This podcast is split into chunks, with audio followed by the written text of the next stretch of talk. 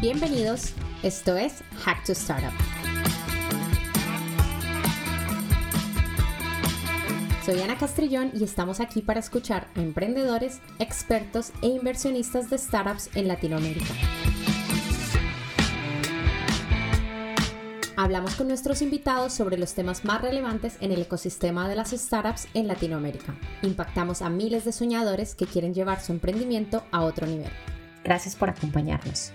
Aquí vamos.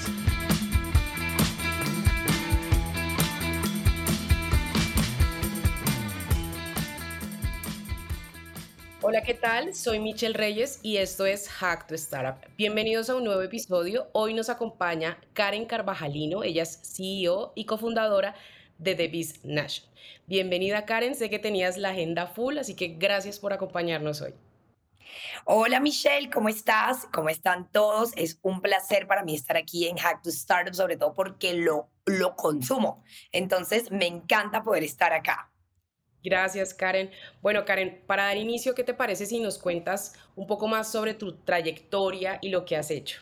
Claro que sí, pues mira, yo siempre empiezo contando una historia que es, es inevitable, ¿no? Porque esta, esta historia de emprendimiento eh, indiscutiblemente no empieza solo conmigo. Nosotras somos tres hermanas, Karen, Daniela y Stephanie. Y las tres hemos empezado este, hemos empezado este camino desde hace más de, pues madre, de hace 20 años, literalmente. Mis hermanas y yo vendíamos chocolates puerta a puerta en la ciudad de Barranquilla. Eh, pero no era solamente vender y vender, ¿no? Era, era literalmente hablando vender y mis papás nos enseñaban eh, que era un gerente general, que era el gerente comercial, que Stephanie era la ejecutiva de venta, que esa plata que tú vendiste, eso no se llama la plata que vendiste, sino que se llaman tus ingresos, que la plata eh, que te gastaste comprando la materia prima, que no sé qué, emprendíamos un montón de cosas. Nosotras nos volvimos conferencistas muy chiquitas también y para no alargarles demasiado la historia, llevamos más de 20 de 20 años, literal, estando en más de 25 países, em, haciendo eventos de alto impacto sobre emprendimiento y sobre negocios. Y en el 2018 nos dimos cuenta, y luego de escribir libros y de todo, de que realmente era totalmente necesario el tener una manera a través de la tecnología de cómo, de cómo llevar este mensaje a más personas, pero además no solamente de cómo de cómo inspirar gente, sino de cómo enseñarles a hacer cosas. Y así precisamente fue como nació The Business Nation en aquel entonces. Hoy día The Business Nation es una plataforma de educación virtual. Eh, tenemos cerca de los 100.000 estudiantes de nueve países y hoy por hoy tenemos un foco muy corporativo también, es decir, sobre todo le vendemos a empresas que necesitan capacitar a su personal eh, y trabajamos en conjunto para poder hacer que la gente desarrolle talentos espectaculares y nuevas habilidades. Karen, me encanta la historia de Nation, sobre todo porque en Colombia dicen mucho que la familia y los negocios no se juntan, pero ustedes es el caso perfecto de que sí se puede y que además puede tener éxito, digamos, esa unión. Yo creo que es, es muy lo que dices es muy cierto y, te voy a decir algo, mucha razón tiene la gente que piensa que es muy difícil porque no puedo mentir. La realidad es que es muy difícil tener negocios, pues en mi caso con mis hermanas que nos llevamos un año, medimos lo mismo, calzamos lo mismo, estudiamos en la misma universidad, o sea, hay muchas maneras por la cual, como digo yo, por la cual pelear, muchas razones por las cual discutir. Definitivamente no es imposible y creo que todos los días uno va buscando la manera de cómo, de cómo ser mucho más eh, profesional en el manejo familiar y, de negocios. No es imposible, pero sería, sería irresponsable de mi parte decir que es fácil. Increíble toda la experiencia que han tenido juntas desde muy pequeñas. Me encanta que todas son mujeres y que desde niñas son muy emprendedoras. Karen, ustedes tres manejan diferentes áreas. Creo que eso es una de las cosas más interesantes de ustedes como fundadoras, es que cada una trabaja un tema distinto. Tú estás en psicología y estadística, Daniela más hacia gestión y finanzas y Stephanie más hacia marketing y ventas. Eh, cuando elegimos el tema, digamos, de lo que íbamos a desarrollar en esta entrevista, a mí me encantó mucho el tema porque eh, desde tu lado, desde tus conocimientos como psicóloga, yo sé que nos vas a ayudar bastante. Entonces quisiera pasar a hablar sobre tus conocimientos y hacerte unas preguntas muy enfocadas como en las startups. La primera es, ¿Por qué la inteligencia emocional es tan importante en un fundador? ¡Wow! Qué pregunta tan importante. O sea, yo te digo, eh, de todos los temas, yo, yo me he sentado a pensar muchas veces y siempre que me hacen alguna entrevista o algo, de verdad, esta pregunta nunca falta. ¿Y qué habilidad es clave para un fundador? Entonces, uno como que más allá de la entrevista muchas veces se sienta a pensar realmente qué habilidad es fundamental eh, para que tenga, o que un fundador pueda tener y que lo lleve a tener éxito y toda la cosa. Y luego hacer ese análisis de cuáles son esas habilidades que un founder de una empresa, de un startup debe tener. Yo he concluido muchas veces que la más importante es la inteligencia emocional. La capacidad de gestionar las emociones, que no solamente es abstenerte de pegarle un puño a alguien cuando tienes rabia, ¿sí? La capacidad de automotivarte, la capacidad de tener empatía con el otro, la capacidad de entender tus emociones, la capacidad de regular tus emociones, es lo que te permite estar en el estado mental correcto al momento de hablar, de vender, de negociar, de interactuar, de contratar, de crear, de innovar. Y estas son sencillamente actividades necesarias e indispensables de cualquier fundador de un startup. Pero esas no se pueden llevar a cabo si no estamos en el estado mental correcto y para eso necesitamos tener una alta y muy desarrollada inteligencia emocional. Entonces, yo creo que la inteligencia emocional per se es lo que le da vida a todas las actividades que componen el día a día de cualquier founder. Estoy de acuerdo contigo sobre la importancia y es que es algo que debemos aplicar en todos los ámbitos de nuestra vida, eh, tanto familiar como con los amigos, en el trabajo, en, todo aplica. Por ejemplo, creo que en uno de los casos, este sería muy chévere que nos, nos ayudaras. Como digamos, cuando un fundador está en un punto o en un proceso de levantamiento de capital, esto requiere de mucha energía, de tiempo, de dedicación, pero cuando te dicen no muchas veces, esto puede jugar un papel importante en lo que va a pasar luego. ¿Qué consejos le darías a los emprendedores cuando deben enfrentarse a esos no? Bueno, lo primero es entender que los no son parte del camino. O sea, no, no nunca no va a haber no. O sea, eso no existe, eso es una utopía, eso es Narnia de pronto, pero pues acá en el mundo real no es así. Los no son parte del camino.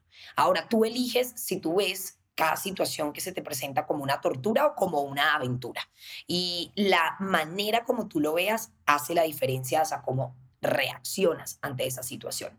En mi caso, cada no lo veo como una, como una gasolina literal para ir por ese sí. Y si hay que tocar 100 puertas para que una se abra y yo necesito abrir 10 puertas, pues tengo que tocar mil puertas. O sea, es matemática, sencilla. ¿Listo? Entonces, el no no puede destruirte, no puede desmoralizarte, no puede hacerte pensar que tu producto no vale, no puede hacerte pensar que no eres un buen vendedor, no puede hacerte pensar que de pronto esa alianza que estás persiguiendo realmente no vale la pena, al contrario, tiene que ver qué de ese no puedes aprender que te lleve y te como un trampolín y te lleve a un sí. Esa definitivamente sería mi manera de ver los nos, pero hay que entender que son parte del camino y hay que abrazarlos, literalmente hablando. Y en el caso, Karen, en el que, digamos, el fundador logra levantar este capital, creo que también la inteligencia emocional tiene un papel muy importante al momento de recibir esa ronda. Total. ¿Qué piensas, digamos, de esto? ¿Qué, ¿Qué se necesita después de que, digamos, ingresa ese dinero y tú dices, bueno, esto va a hacer crecer mi empresa, pero pues también hay que tener esa inteligencia emocional para saber yo qué voy a hacer con ese dinero y ser muy estratega? Yo te voy a decir algo, cuando un founder levanta plata, yo creo que más allá de qué voy a hacer con ese dinero, la inteligencia emocional que se necesita en ese momento es cómo voy a lidiar con estos nuevos socios. ¿Listo? Porque el founder viene de ser fundador. Es decir, el founder viene de tomar sus decisiones de manera autónoma, el founder viene, o bueno, de pronto tenía unos co-founders, pero pues un founding team, y aquí entonces cuando tú recibes dinero de un fondo, de un VC, de un ángel o de lo que quieras hacer, entonces ya no eres tú solo, ¿listo? Hay otros criterios, hay puestos en la junta, puede ser, hay otros lineamientos, hay otras cosas. Entonces yo creo que la inteligencia emocional, porque yo creo que el que vas a hacer con el dinero, tú lo tuviste que haber tenido claro al salir a levantar esa plata. Pero lo que uno de pronto por primera vez no está acostumbrado es a tener este nuevo relacionamiento con estos nuevos actores que ahora son parte de tu empresa. Y ahí necesitamos inteligencia emocional emocional para poder negociar, llevar acuerdos, presentar, em, procesar feedback, que no es fácil, listo, dar feedback, que tampoco es fácil, eh, profesionalizar algunos procesos y tener en cuenta de pronto opiniones de externos que no son las tuyas como founder. Muchas gracias, Karen, por tus consejos. Eh, yo creo que la, digamos, la primera fase es el tema de la inteligencia emocional. Y esto pasa y le da hilo como al otro tema que tenemos y es el liderazgo. Voy a hacerte esta pregunta y tienes que responder en principio blanco y negro, si, si consideras cuál de las dos partes. ¿Un líder nace o se hace? Se hace. Teniendo en cuenta esta respuesta, ¿qué características son clave para poder liderar una startup? Bueno, varias. Primero, comunicación. O sea, comunicación. Yo creo que los emprendedores no tenemos muchos recursos en, en, temas de tiempo, en temas de capital, también en temas de equipo de trabajo, de oficina, bueno, de otras cosas. Entonces, la comunicación se vuelve como literal el activo principal para poder lograr lo que tú quieres lograr sin tener que atravesar el camino normal de pronto que, que la gente de las otras empresas grandes tendrían. Necesitas comunicarte para vender, para persuadir, para tener un socio, para contratar personal, para manejar un equipo, para persuadir a tu equipo y liderarlos positivamente desde la convicción, desde un objetivo común. Em, me parece muy importante el liderar la capacidad de, vuelve y juega la inteligencia emocional, sobre todo para tener empatía con aquellos que hacen parte de tu equipo, entender sus emociones, ponerte en su sitio y poder hablarle un poco a cada cual como de pronto ellos, ellos necesitan escuchar para que copien, por decirlo de alguna manera. Me parece clave la capacidad de innovar y de crear. ¿Sí? Aquí problemas ilimitados, ¿no? O sea, en, un, en una startup hay problemas, pero ilimitados. Entonces, el tener la posibilidad de ser innovador al momento de resolver problemas y situaciones de maneras no convencionales se vuelve clave. Y finalmente la capacidad de adaptarse y de ser flexible. Las cosas raramente van a salir como dice el plan de negocio es lo más normal. Se nos viene la pandemia, se nos viene un paro, se nos viene el esto, se nos viene la recesión, se nos viene la inflación, se nos viene el dólar que cuesta tanto. Listo, hay que adaptarnos. Pero la adaptación, al igual que muchas cosas, empieza con la mente. Si uno tiene la disposición de adaptarse al contexto, es mucho más fácil que si uno de pronto ve estas situaciones como una adversidad terrible y te bloqueas y hasta ahí llegaste. Entonces yo creería que esas son fundamentales porque si tú te adaptas como líder, tienes la capacidad entonces de promover que el resto de tu equipo se adapte también. Karen, aquí mencionas algo muy interesante sobre el tema de adaptarse y, quiero hacerte una pregunta.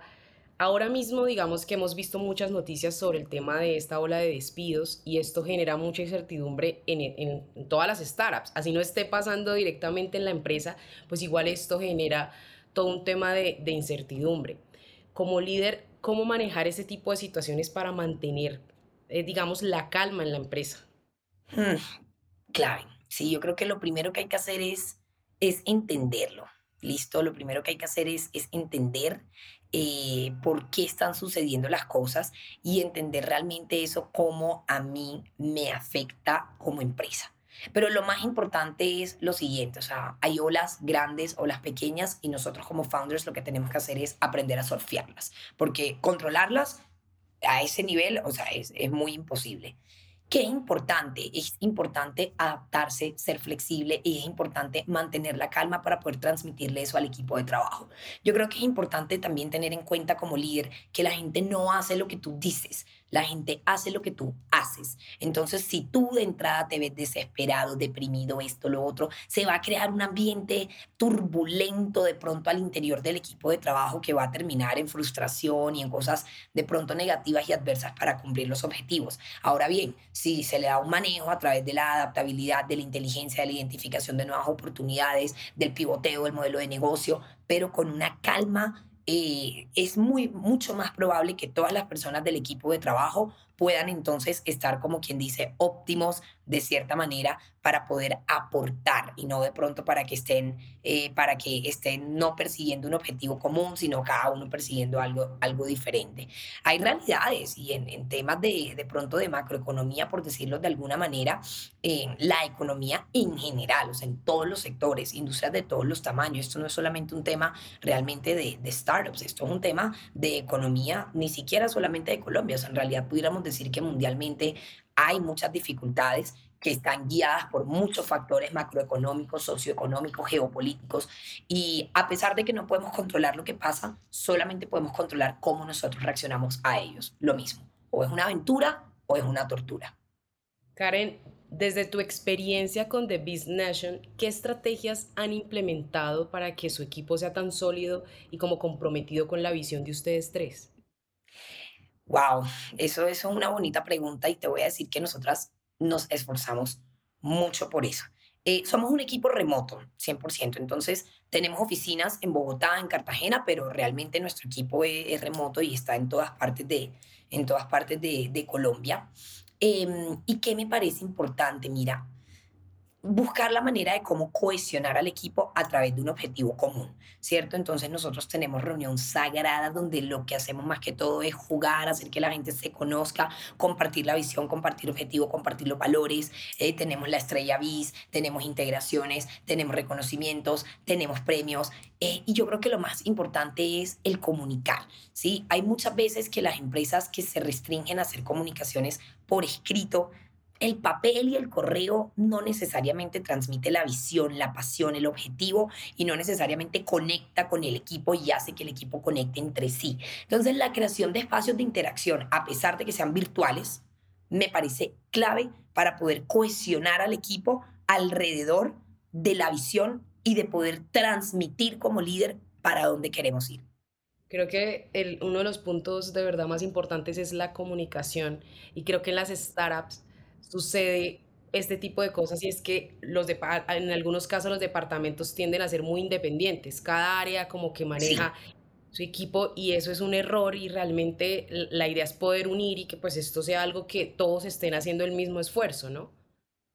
De acuerdo, no, de acuerdo. Y Mira, la gente en las startups yo creo que muchas veces sufre del síndrome de Superman, ¿no? El síndrome de Superman, yo puedo hacer esto solo, yo trasnocho, yo no duermo, yo duermo una hora y media al día y no me ayude nadie, yo mañana salgo y muestro mi cuestión y hasta cierto punto eso está bien, pero luego llega el otro, la otra mitad del punto donde en realidad se pierde mucho valor que los otros departamentos y las otras personas pudieran agregar al proceso por no comunicar y por no colaborar y por de pronto no tener esa capacidad de, esa capacidad, de pronto no capacidad, de pronto esa cultura de colaborar entre departamentos. Al fin y al cabo, los, los, eh, al fin y al cabo, los, em, ¿cómo decirlo? Los equipos interdisciplinarios se vuelven mucho más innovadores por naturaleza. Sí, tienes toda la razón y estoy, muy de acuerdo contigo. Me parece que, que, una startup, de hecho, se pues, empieza muy pequeña, entonces esa unión yo creo que hace, hace, hace, un cambio en el resultado cuando, cuando empieza a crecer la empresa. Ustedes, Karen, son consideradas como una de las 10 líderes jóvenes más influyentes de Colombia y son un referente sobre todo para las mujeres emprendedoras. Son tres fundadoras mujeres que no es algo muy común lastimosamente en el ecosistema. Em, siempre cuando entrevistamos mujeres queremos darles consejos a otras que nos están escuchando. ¿Cómo empoderar a las mujeres para que construyan sus propias empresas y que además lo hagan con otras mujeres? Mira, eso, eso es muy importante. O sea, te digo, eso, eso que tú estás diciendo. Cuando a mí siempre me hacen esta pregunta, Karen, ¿y por qué no hay tantas mujeres en el mundo de Pero La realidad es una. Esto no es un problema de política pública, esto no es un problema de legislación. O sea, en ningún lado dice que las mujeres no podemos emprender ni nada de eso. Esto es un problema de mentalidad. ¿Y qué pasa? No hay suficientes referentes. ¿Sí? No hay suficientes mujeres, y no voy a decir que no hay suficientes mujeres emprendedoras, porque sí las hay. Lo que no hay es suficientes mujeres que estén dispuestas a compartir y a empoderar a otras para que se den cuenta, hey, si yo pude, tú puedes. O sea, nosotras crecimos en Cartagena, nacimos en Cartagena, no necesariamente la ciudad más startupera, ni mucho menos, ni tecnológica, ni, ni nada de eso. Crecimos con mi papá, con mi mamá, que son educadores, crecimos jugando a ser emprendedoras, no somos extraordinarias ni de coeficiente intelectual ni de habilidades super, no, no, no, no, somos tres pinches cartageneras que se creen el cuento, literal, que se creen lo que hacen. Y no seremos las más, las CEO más sabidas del mundo, pero creemos que lo que estamos haciendo está bien. Creemos que se vale aprender todos los días. Creemos que se debe arriesgar. Creemos que hay que embarrarla y aprender de los errores. Y lo más importante, creemos que ser mujer es lo máximo. Yo digo, no, ser mujer es lo más top. O sea, literal es como que tú tienes una cantidad de, de ventajas que puedes aprovechar que yo no entiendo cómo alguien en algún momento de la vida puede verla como desventajas.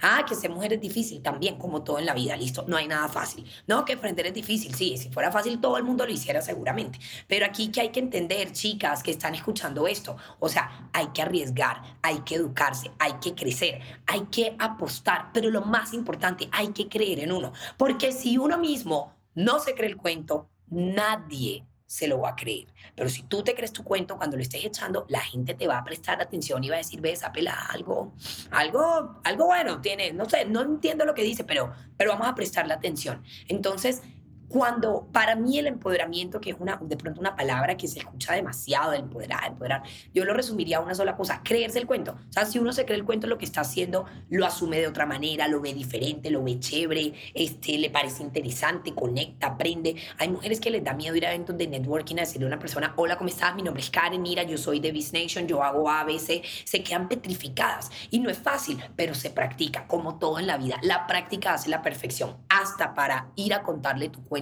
a una persona.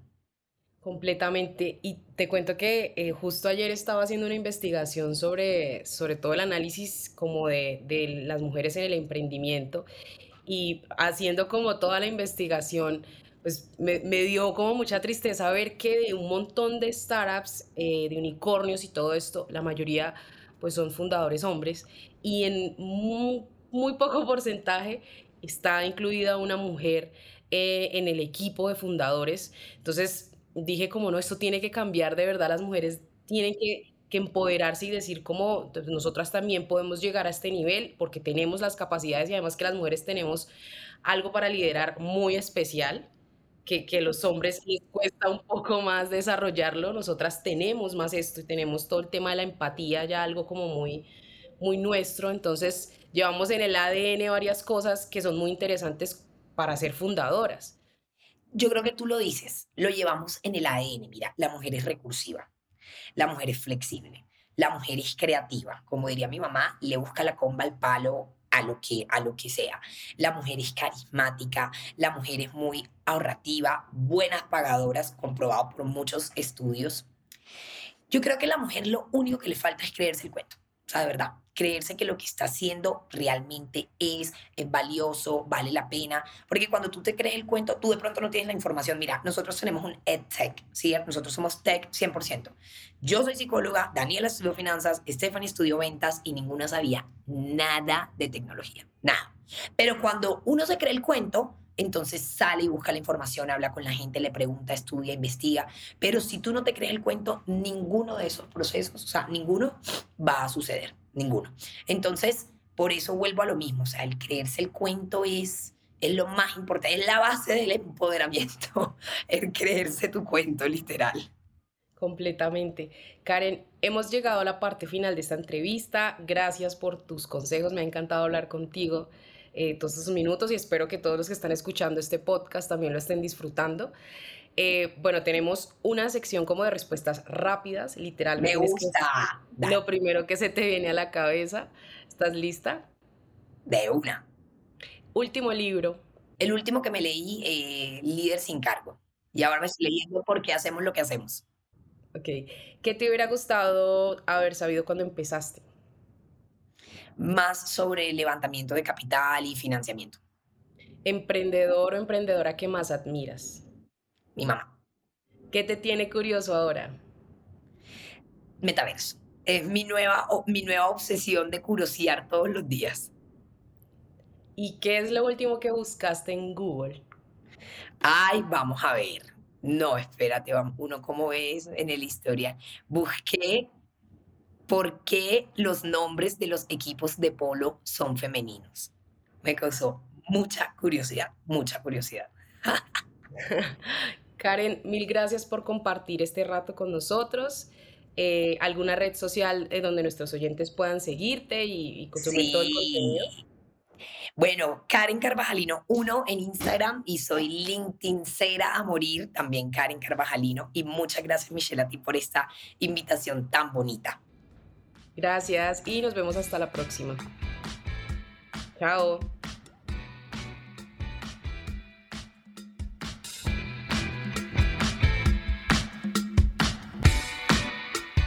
Si te gustó este podcast, compártelo y acompáñanos cada martes con capítulos nuevos. Conoce todo lo que está sucediendo en el mundo del emprendimiento, tecnología y capital de riesgo en Latinoamérica. No te pierdas ninguna entrevista con nuestros expertos y entérate de toda la información en nuestras redes sociales. Nos puedes encontrar en Instagram como arroba hacktostartup. Hasta la próxima.